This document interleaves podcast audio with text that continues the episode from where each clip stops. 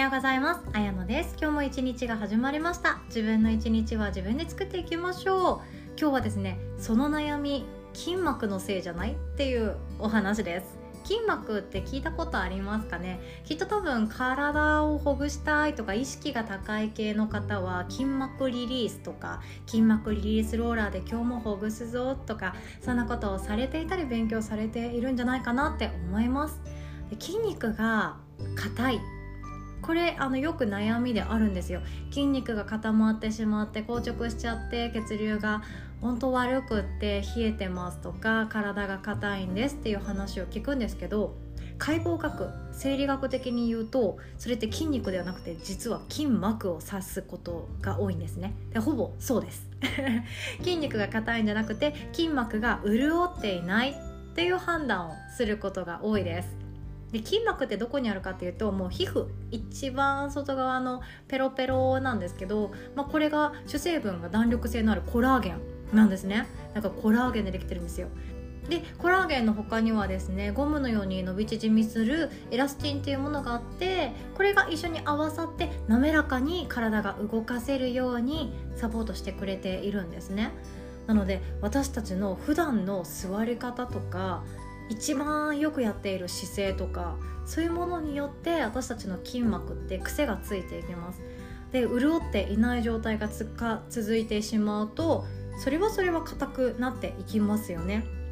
動きづらいっていうのはそういうことありません。肩こりとかって特にそうでずっとパソコン仕事をしている。加えてオフィスの椅子に座って腰を痛めながら肩を硬直させてパソコンずっと触って目で見ていくブルーライト全力で浴びていくみたいなことをしていくと体っていうのは本当に悪い姿勢の状態で続けていってしかもストレスを浴びている。っていうことで筋肉が硬くなるのではなくて筋膜がどんどんどんどん潤わなくなっていってしまって潤っていない筋膜がどうなるかっていうと私たちの体の全ての動きが滑らかじゃなくなっていくっていうことなんですね。理解できていきました。ぜひともこれ調べてみてください。筋膜あそうなの？っていうちょっと衝撃な事実があったりします。なのでよくあの肩こりの治し方ってあのマッサージに行きましょうとかよりかは優しく温めてくださいとか手でさすってくださいとかリフレクソロジーとかもそうなんですけどあのモビリティって聞いたことありますかね？モビリティっていうのがあって優しく触って微振動を加えていくんですね。ゆらゆらゆらゆらって触ってそれで筋膜をほぐしていくっていうやり方があります。これセルフでもできるので自分で勉強すればできるんですよ。多分動画とかもたくさん出てるんじゃないかなと思います。モビモビリティですね。なので凝っているところとかに優しく手で押し出してまず指圧してそれをぐるぐるぐるぐるって横にブルブルって微振動させてあげる。本当に事細かな細かな動きができそうな方はブルブルブルブルって何ていうかの昔の携帯電話のバイブレーションみたいな感じ？ブルブルブルブルって振動を入れてあげるとほぐれていきます。なので巻き肩の方とか肩こり首こりっていうもので悩んでいる方は試してみると血流が良くなるんですよね。血流が良くなって筋膜っていうものもほぐれて潤いやすくなっていきます。そんな仕組みになっているのでもしかして硬いなとか凝ってるなとか動きづらいなっていうのは筋膜イメージしてあげてもいいんじゃないかなと思います。で筋膜リリースローラー使ったことありますかね？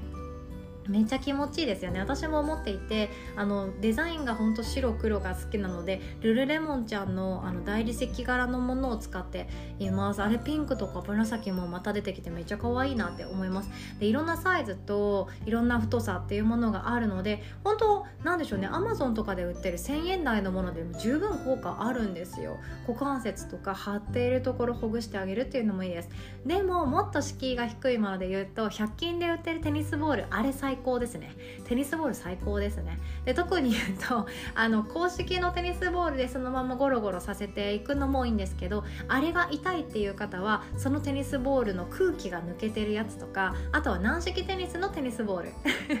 あれも気持ちいいです。なのであのくらいのちょっとしたものをコリコリさせるっていうのもいいんですよね。背骨の周辺とか肩甲骨周りにただテニスボールを入れてゴロゴロするっていうのもリリースできていきますよ。で痛いとかその力を込めてグーって押し出すってなると指圧マッサージとかになっていくんですけど私はですね痛いマッサージそこまでおすすめしていないんですね。実はさするとか揺らすとかそのくらい手加減したものの方が筋膜ってリラックスできるので潤いやすくなって肩こりとか首こりっていうものほぐれていくっていう風にも言われていますなので自分でできるんですよねそれだと。うんと整体とかに行ってほぐしてもらうってやっぱり贅沢だし、ね、エステとか行ったら本当にあリラクゼーションっていうのは本当そのもので、ね、エステとかその何でしょうねアロマのマッサージしに行く時ってただ自分の肩こりを良くしたくって行く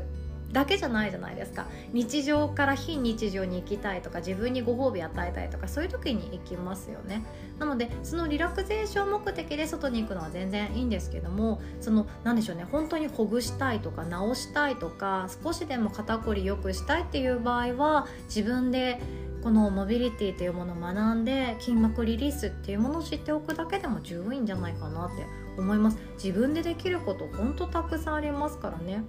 あの太もものこととか股関節周りっていうのもこの筋膜リリースとっても大事ですよ。筋膜が硬くなってしまうと筋肉にうまく力が伝わらないんですって。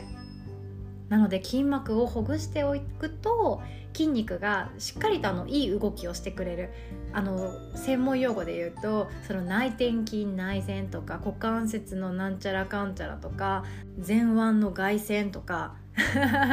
そんな感じで大腿四頭筋の居住とかなんかいろんな言い方したりするんですけども筋膜が硬いと思い通りに体って動かないんですね。なので自分で練習する。プラス筋膜をリリースさせておく。この2つがセットになっていきます。なので筋膜のことばかりを考えて体少しさすったりとか動かすだけでももちろんいいです。プラスアルファ潤いっていうものが本当大事なのでたっぷりお水飲んであげましょうとか保湿してあげましょうっていうこともとてもとても大切です。で筋膜リリースっていうものはあのリンパの巡りとすごく連動しているんですね。リンパって本当面白いですよ。私も学んでよかったって思うんですよね。リンパは本当に滞りがあるだけで自分の悩みコンプレックスっていうものが悩まなくなっていくヒントが隠されているんですよね。私だったらふくらはぎがすっごいプニプニなんですよ。